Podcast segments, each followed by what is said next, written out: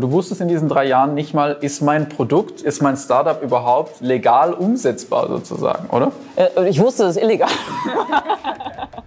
Heute sind wir zu Gast bei Katharina Jünger. Katharina ist Gründerin der Teleklinik und wie ihr gerade schon gehört habt, hat sie eine mega, mega interessante Geschichte und ich bin mir sicher, euch gefällt dieses Interview.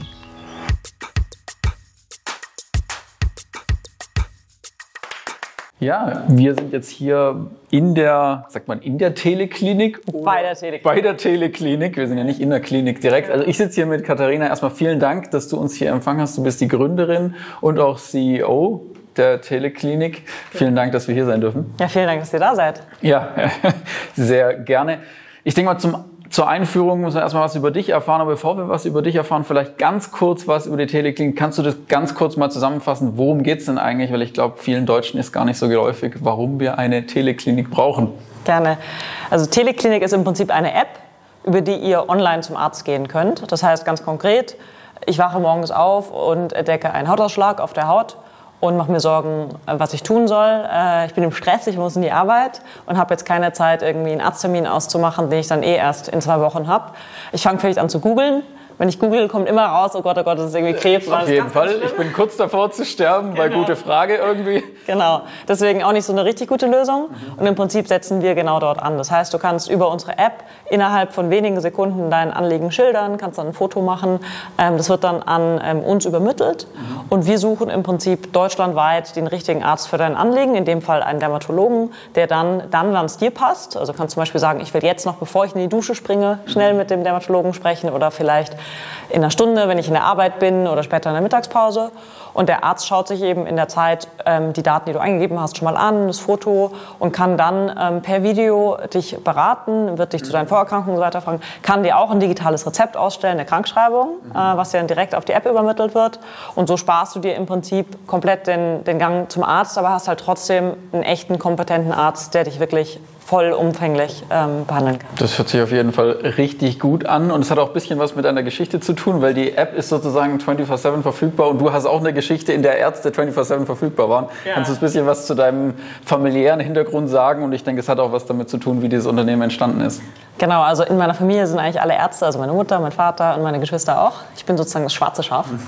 ich habe ja ursprünglich Jura studiert und ähm, ich hatte dadurch einfach den Luxus, dass ich, genau wie du gesagt hast, immer meine Mutter anrufen konnte. Und ich habe immer wieder auch erlebt, dass Freunde bis heute sagen, oh, ich habe jetzt hier, keine Ahnung, äh, Stechen in der Brust mhm. und die machen mir wahnsinnige Sorgen. Und dann passiert genau das, was wir vorhin besprochen haben. Ja. Äh, mein Freund fängt an zu googeln, mhm. dann kommt raus, oh, ganz gefährlich, wahrscheinlich hast du bald irgendwie, keine Ahnung, äh, stirbst, du, stirbst du eines Herztodes. Ich bin kurz davor ja. zu verenden. Das, genau. ist mein, das ist eigentlich immer das Ergebnis, egal was du hast. Sozusagen. Genau, und dann, dann sagst du, ja, jetzt geh halt zum Arzt und dann, ach nee, es ist viel zu stressig. Mhm. Und dann endet es damit, dass er ja, kann ich nicht mehr mit deiner Mama sprechen. Und dann äh, ja, telefoniert mein Freund mit meiner Mutter und dann macht die im Prinzip eine Anamnese über die Ferne. Okay, was hast du anders gemacht? Oh, du hast diese Freeletics-Übungen gemacht, jetzt in mhm. dem Fall.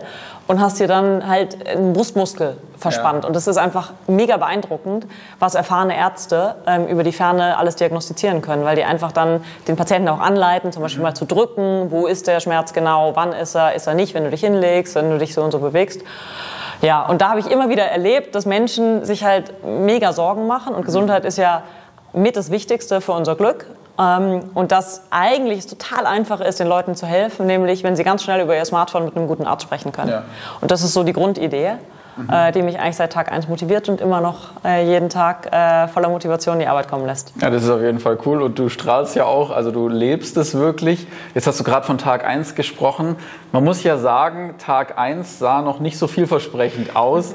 weil ihr habt 2015 gegründet und da wäre das so noch gar nicht erlaubt gewesen, oder? Ja, also im Nachhinein ist es schon Bisschen verrückt eigentlich, wenn man da zurückschaut. Also ich habe ja die Teleklinik 2015 gegründet, wie du gesagt hast. Ähm, nachdem ich äh, Jura studiert habe, habe ich ja noch am CDTM in München Technologiemanagement studiert und bin da sozusagen in diese ganze Digital-Technologie-Ecke reingekommen.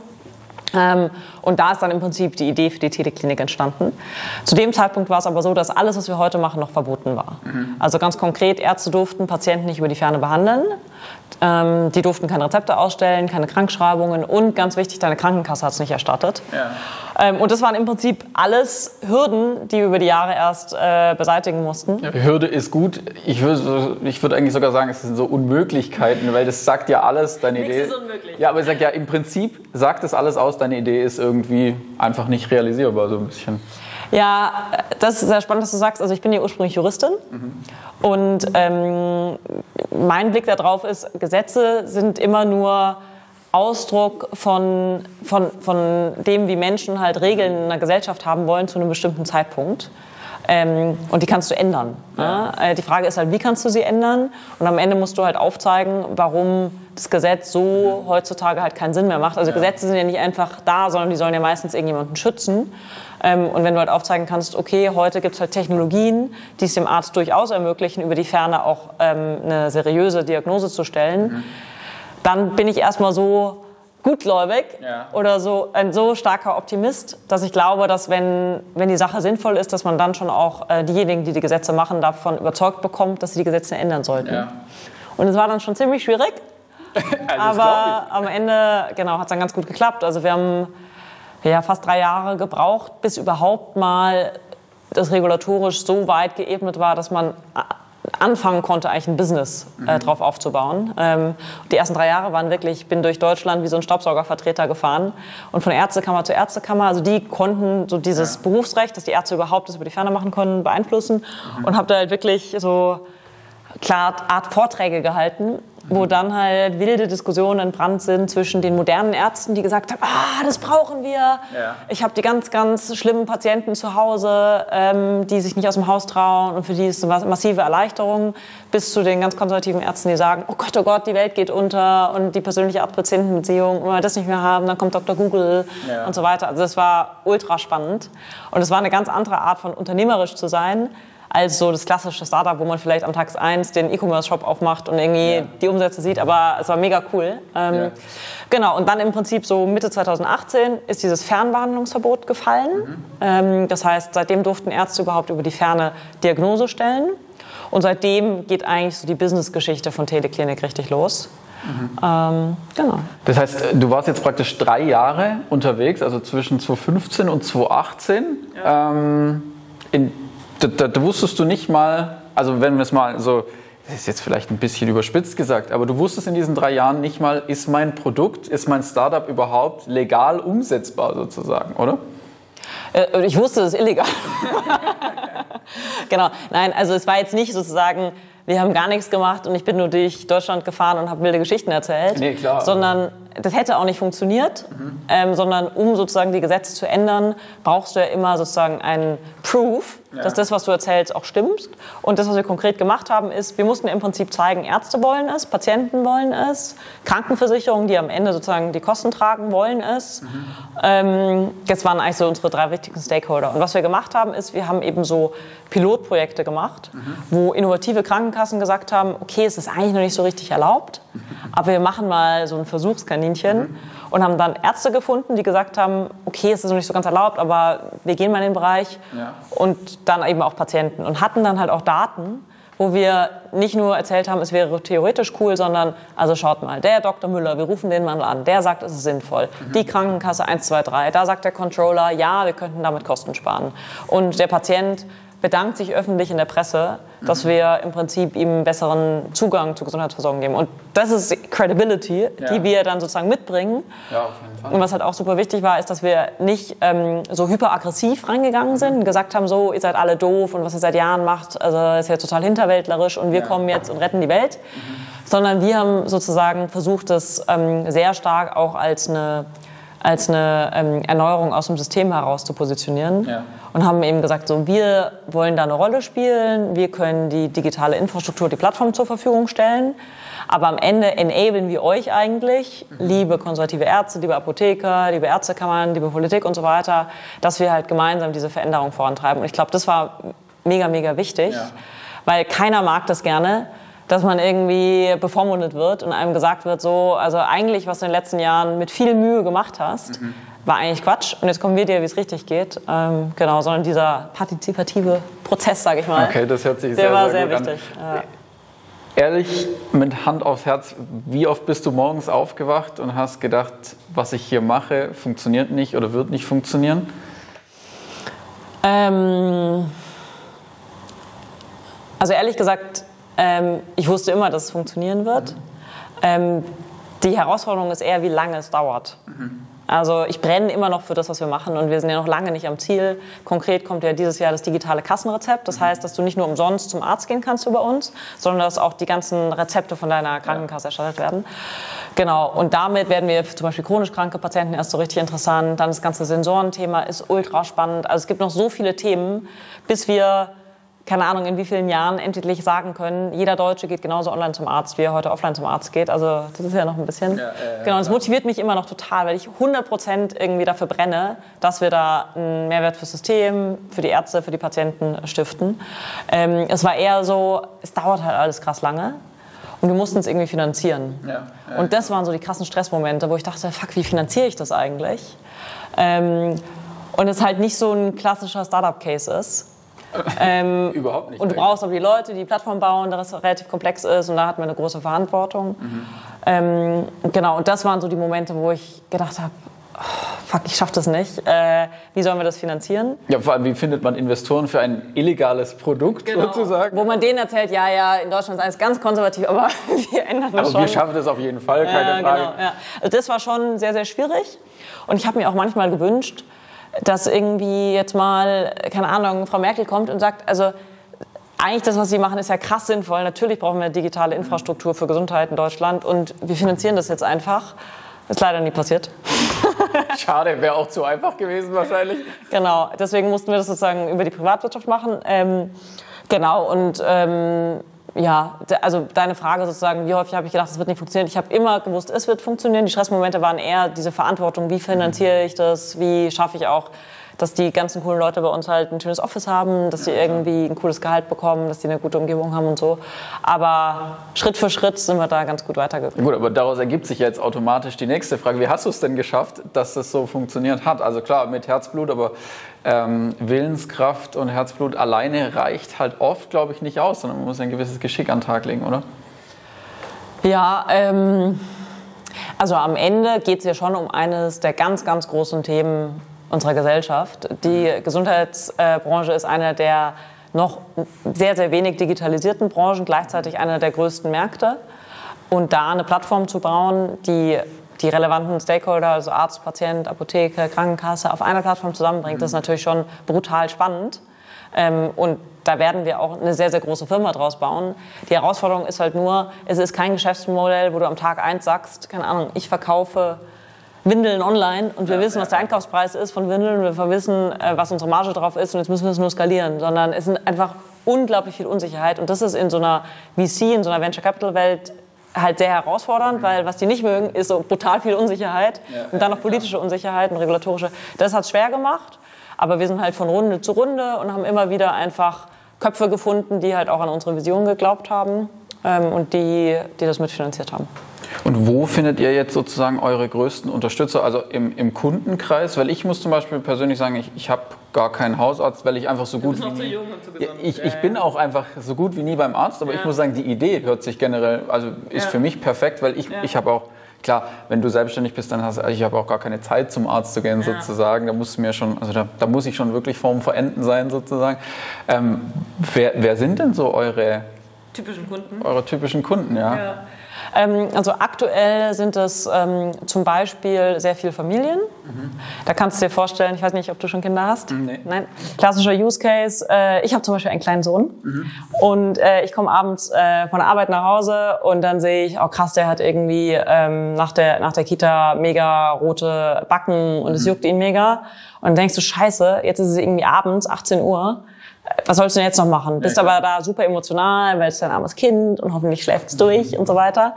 Und dann ist zum Beispiel super praktisch, dann kann ich einfach ein Foto machen von den Wangen und ähm, es dann mit der Teleklinik-App abschicken und dann meldet sich innerhalb von kurzer Zeit, in dem Fall war es ein mega cooler Kinderarzt aus Berlin, mhm. ähm, der sich das anschaut und mir dann halt sagt, okay, hör mal zu, das musst du jetzt machen für die Nacht, die Salbe, nicht die Salbe. Und ich gehe nicht in die Notfallaufnahme, wo ja, ich die ganze ja, Nacht gesessen wäre und da, wo ich eigentlich überhaupt nicht hingehöre. Das heißt, Familien ist ein super spannender Use Case. Mhm. Ähm, was schon auch im Telemedizinbereich ist, ist dieses Thema Scham. Also bist du jetzt auch noch zu jung, aber wenn du älter wirst, klassische Kundengruppe von sind, uns sind wirklich Männer so über 40. Ja, ja. Kommt dann, darfst dich schon mal freuen, alles auf einmal. Haarausfall, Bluthochdruck, Übergewicht, Rückenschmerzen, Noch geht's ganz gut. schlechte Haut. Sexualthemen. Also da kommen ja wirklich so alles. Und das sind genau die Männer, die waren halt nie beim Arzt und sind dann voll im Saft. Da, keine Ahnung, wirst du dein Business noch größer gemacht haben, hast keine Zeit, hast keine existierende Arztbeziehung und bist im Zweifel auch relativ digital affin. Und da sehen wir dann auch eine sehr, sehr gute ähm, Nachfrage. Die sagen dann lieber, ich, ich, ich schicke ein Foto von mir durch die Gegend. Ja, es ist total krass. Die sagen dann wirklich, schicken ein Foto und dann erzählen uns die Ärzte, ja, wir hatten eigentlich diesen Videocall. Und dann ist der auch ran, gesagt, Moment, ich bin gerade noch im Meeting, aber ich gehe kurz raus. Genau, also die gehen dann, das ist halt mega cool. Kannst du während der Arbeit ganz kurz äh, irgendwie sozusagen digital zum Arzt gehen, genau. Und was natürlich auch eine extrem spannende Gruppe für uns ist, ähm, sind chronisch kranke Patienten. Also Patienten, die halt wirklich in ihrem Alltag die ganze Zeit mit Medizin und mit dem Arzt zu tun haben. Ähm, und das ist eine Gruppe, die wird jetzt für uns kommen, deswegen super spannend, äh, was Ende dieses Jahres passiert, weil dann eben dieses Kassenrezept kommt. Ja, ja. Und das heißt konkret, dass du von unseren Ärzten Rezepte ausgestellt bekommst, die komplett erstattet werden von deiner Krankenkasse. Und wenn du dir vorstellst, du bist jetzt äh, Diabetiker, der vielleicht ein, zwei Mal im Monat zum Arzt geht und du kannst es dir sparen, weil du halt ganz, ganz viel über die Ferne machen kannst, dann ist es super interessant. Cool. Und das ist natürlich auch ein mega Markt. Also den habt ihr euch ja sozusagen selbst eröffnet. Ja, und musst überlegen, sechs Jahre später. Ja. Also wenn du von anderen Plattformen sprichst, dann schaust du immer so auf die High-Frequency-User. Die eigentlichen High-Frequency-Patienten sind chronisch kranke Patienten. 90 Prozent davon in Deutschland gesetzlich versichert. Die gibt's noch gar nicht auf unserer Plattform, Ja. weil es noch kein digitales Kassenrezept kommt. Deswegen, also mir wird nicht langweilig. Äh, es wird wieder super cool. Nächstes Jahr wird mega spannend. Da freue ich mich richtig drauf. Ja, das glaube ich. Das äh, hört sich richtig gut an. Jetzt hast du auch gerade gesagt, du bist Mutter. Ist natürlich auch ein mega spannendes Feld. Du bist hier dabei, ein mega Startup aufzuziehen und hast nebenbei noch einen Sohn. Hast ja gerade selbst gesagt. Ja. Ich bin da eine total emotionale Person. Wie gehst du denn damit um? Ähm, und auch, äh, dass, dass dein Sohn nicht zu kurz kommt. Weil ein Startup, sagt man ja auch, ist ja im Prinzip auch wie ein Kind. Ja, das stimmt auch. Ähm, also ich glaube, dass es sehr viel mit der eigenen Sozialisation zu tun hat. Ähm, also wenn ich, ich, ich bin aufgewachsen mit einer Mutter, die die ganze Zeit zu Hause ist, dann kann ich mir das, glaube ich, nicht vorstellen. Bei mir war es so, meine Mutter, habe ich ja erzählt, ist eben Ärztin und super leidenschaftliche Ärztin und hat immer sechs Tage die Woche gearbeitet. Äh, also auch samstags um halb sechs und äh, ich und meine zwei Geschwister, wir vergöttern meine Mutter. Die sind Hat nicht absolutes, ja, hat mir nicht geschadet. Wir lieben die über alles und die ist für uns alle ein mega Vorbild.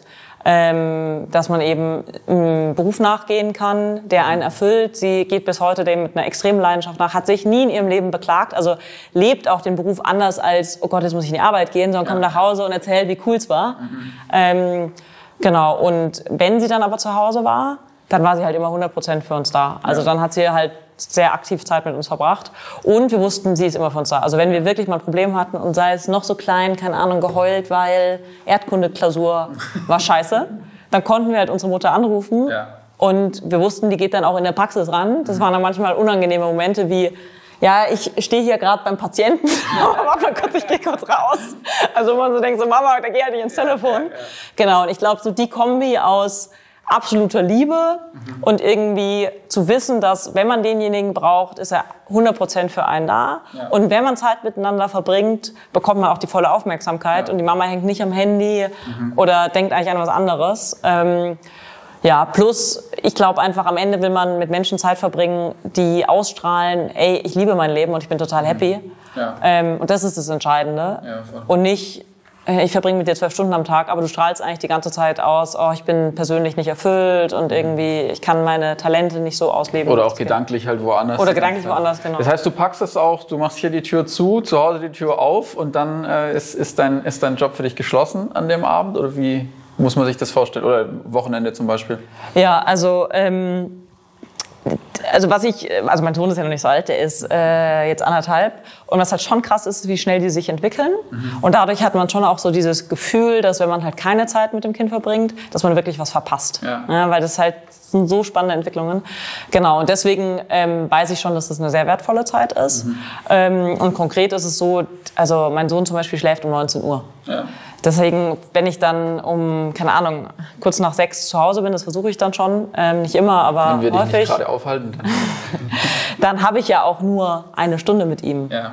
Und diese eine Stunde, also wer die nicht investieren kann, Ja, ja, nein. andere, andererseits, wenn du eine Stunde super intensiv mit deinem Kind spielst Mhm. ähm, und wirklich dich nur auf das Kind einlässt und nicht aufs Handy schaust und nicht parallel die Wohnung aufräumst und putzt und keine Ahnung kochst, dann ist es unglaublich schön. Also jeden Tag abends eine Stunde intensiv oder 45 Minuten und morgens im Bett 20 Minuten zusammen kuscheln. Ja. Ähm, das ist also ich habe nicht das Gefühl, dass unsere Beziehung jetzt nicht intensiv wäre.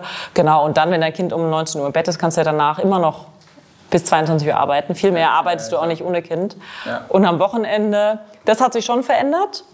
Ähm, und das war früher auch schon entspannter, würde ich sagen. Weil früher konnte man auch so ins Wochenende gehen Ja. und sagen, ach, jetzt habe ich halt noch zwei, drei Sachen, irgendwann hocke ich mich hin. Ja. Und das geht mit Kind nicht. Nee, also das merke ich schon. Also, dass ich da hinhockst und zwei E-Mails machst, das geht dann nicht. Und da verlangt ja. er, ja. Und deswegen versuche ich halt unter der Woche noch disziplinierter zu sein, ähm, dass ich dann möglichst ins Wochenende gehe, ohne irgendwas zu haben. Ja. Also es ist, äh, hört sich auf jeden Fall cool an und du scheinst das richtig gut zu vereinbaren. Also hier gerade ein mega Startup hochzuziehen, dann zu Hause noch ein Kind. Jetzt ist natürlich die Frage, also Corona hat euch, denke ich mal, auf jeden Fall in die Karten gespielt. Zum ersten Mal konnte man sich auch per Telefon krank Krankschreiben. schreiben lassen. Ja. Das ist ja irgendwie schon so ein ich sag mal, zwangsläufiger Fortschritt jetzt äh, in, im deutschen Sicherheitsdenken gewesen. Ja. Wo geht die Reise jetzt hin? Ähm, also du hast es gesagt, Corona hat ähm, einfach was verändert im Denken. Wenn du mich fragst, hat Deutschland ungefähr so fünf Jahre in die Zukunft katapultiert. Also eine Entwicklung, die sonst einfach fünf Jahre Wo aber andere hätte. Länder vielleicht schon waren, oder? Locker, mindestens. Ja, genau. Also Deutschland ist ja, was Digitalisierung und Gesundheitswesen anbelangt, je nachdem, welche Studie du nimmst, auf einem der drei letzten Plätze in Europa. Also wirklich, also richtig nicht, schlimm. das ist, richtig äh, schlimm. Ja, Nicht so richtig top. schlimm. Ja. Ähm, genau, und wo hat es was verändert? Schon auch beim Patienten. Aber vor allem bei den Ärzten und das ist total spannend. Also unsere Kernherausforderung ist auch immer genügend Ärzte auf der Plattform zu haben, weil die Patienten, die wollen es eh. Das glaube ich. Und da sehen wir halt schon, dass dann viele Ärzte davor gesagt haben, wir wollen diese persönliche Beziehung in der Praxis vor Ort. Und jetzt war es teilweise so, dass die Ärzte wirklich, das, das wissen viele gar nicht, die haben ähm, Kurzarbeit angemeldet bei ihrem Praxispersonal, weil die Leute nicht mehr in die Praxis gekommen sind. Ach krass, ne, das wusste ich Und die haben wirklich kein Geld verdient. Und dann haben sich bei uns die Ärzte wirklich gemeldet und gesagt, also wenn es eine Möglichkeit gibt, unsere Leistungen sozusagen digital auf einer Plattform anzubieten, dann wäre das mega spannend für uns. Ähm, und sind dann damit auch mit Telemedizin in Berührung gekommen und wollen es jetzt nicht mehr missen, weil es ihnen einfach Ja. richtig Spaß macht. Aber das ist cool. Und das heißt, die sitzen dann wirklich in ihrer Praxis vorm iPad. Ähm, Computer, genau. Oder vom PC und dann, und dann äh, kriegen sie ihre Kunden draufgeschaltet sozusagen. Die sind dann vom Handy über die App Genau. dabei. Und dann sagen sie so und so sieht's aus, zeig mir mal so, Ja. was, was jetzt der Fall ist. Und dann ähm, Kriegen die das. Rezept oder die Krankschreibung, genau. Ja, ist ja cool. Was ist jetzt, was sind, was sind so äh, die Punkte, wo du sagst, boah, äh, das, das war meine größten Herausforderungen oder da habe ich am meisten dazugelernt und das muss ich auf jeden Fall jungen Unternehmern und Unternehmerinnen weitergeben? Es ist, ich weiß, es ist keine einfache Frage, aber Ähm, also erstmal äh, positiv würde ich sagen, ähm, äh, egal welche Herausforderungen man hat. Also bei uns waren es auch sehr viele regulatorisch-politische, aber in anderen Bereichen sind es vielleicht andere kommerzielle oder von, vom Wettbewerb oder wie auch immer. Ähm, Unternehmer zu sein ist auf jeden Fall immer extrem anstrengend äh, und ähm, ja, braucht sehr viel Kraft von einem selbst und extrem viel Leidenschaft, weil man sonst auch die ganze, das ganze Team nicht mit durch Herausforderungen ziehen kann. Und diese Leidenschaft die aufzubringen, wenn man nicht wirklich inhaltlich motiviert ist, das stelle ich mir sehr, sehr schwer vor.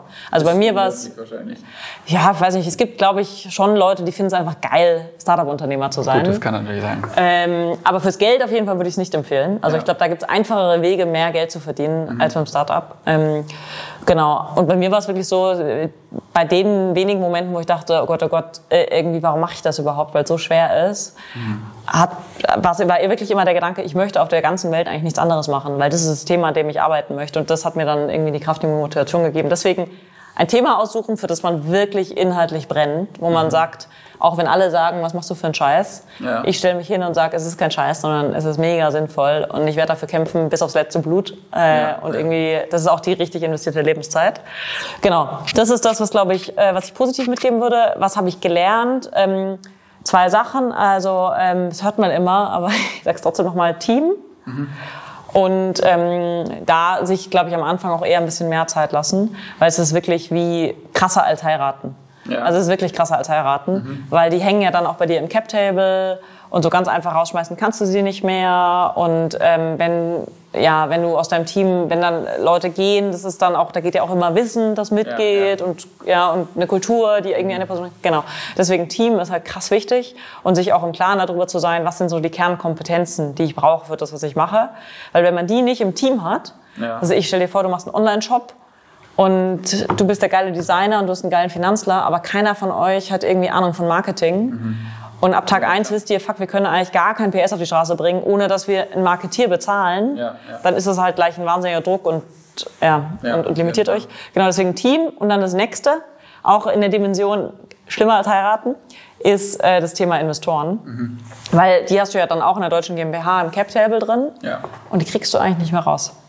Und ähm, als Gründer geht es einem immer so, dass man denkt, oh Gott, oh Gott, ich brauche irgendwie Geld. Und dann freut man sich wahnsinnig, wenn jemand Geld gibt. Ja, ja, klar. Und mein Blick ist da drauf, es wird wieder eine Krise geben, aber zumindest aktuell ist es so, es gibt wirklich genügend Geld.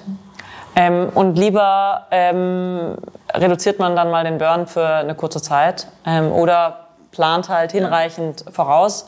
Aber jemanden ins, in, in den Gesellschafterkreis aufzunehmen, wo man eigentlich auf der persönlichen Ebene kein gutes Gefühl hat, Ja. Ähm, das rächt sich. Ja, ja, sollte man nicht tun. Ja, vielen Dank. Also mega. Ich finde, da sind richtig coole Sachen dabei. Ich bis- finde, du bist auch eine richtig coole Persönlichkeit, weil du lebst es richtig und man kann sich richtig vorstellen, wie du, wie du von Tag eins so mitgefiebert hast mit dem, was du. Tue ich immer noch. Und jetzt musst du unbedingt mal die Teleklinik-App runterladen. Die werde ich auf jeden Fall runterladen. Ich kann dir sagen, ich bin einer eurer zukünftigen Kunden, weil ich bin wirklich, also ich, ich bin niemand, der einen Arzt gerne besucht oder äh, dafür gerne das Haus verlässt und äh, außerdem finde ich es auch immer unnötig. Also klar, wenn es ganz dramatisch wird, dann google ich vielleicht schon mal, aber ich weiß halt schon vorher. Das Nächstes Mal. Teleklinik. Geht Genau, ähnlich deswegen- schnell und deutlich kompetenter. Deswegen werde ich das beim nächsten Mal machen und natürlich sollten das auch alle Zuschauer tun, das ist ja ganz klar, das äh, empfehlen wir jedem. Also vielen Dank, dass wir hier sein durften. Vielen Dank, dass ihr da wart. Hat richtig Spaß gemacht. Mega viele coole Impulse und ich glaube, da kann sich jeder so seine Scheibe abschneiden und gucken, was da für ihn passt. Cool, vielen Dank. Ich bin mir sicher, wir haben nicht zu viel versprochen, was dieses Interview angeht. Und was mir wichtig geworden ist, ist ein Zitat von Katharina. Sie hat nämlich gesagt, nichts ist unmöglich. Und sie hat es nicht nur gesagt, sondern sie lebt es auch. Sie hat ein Startup gegründet, während es eigentlich so noch gar nicht legal war, hat daran festgehalten, an, die, an dieser Vision, an ihrer Idee. Und sie ist ein Riesenvorbild für jeden Einzelnen, der dieses Video sieht. Und ich denke, da können wir uns ganz viel davon abschauen und abschneiden und direkt auch umsetzen.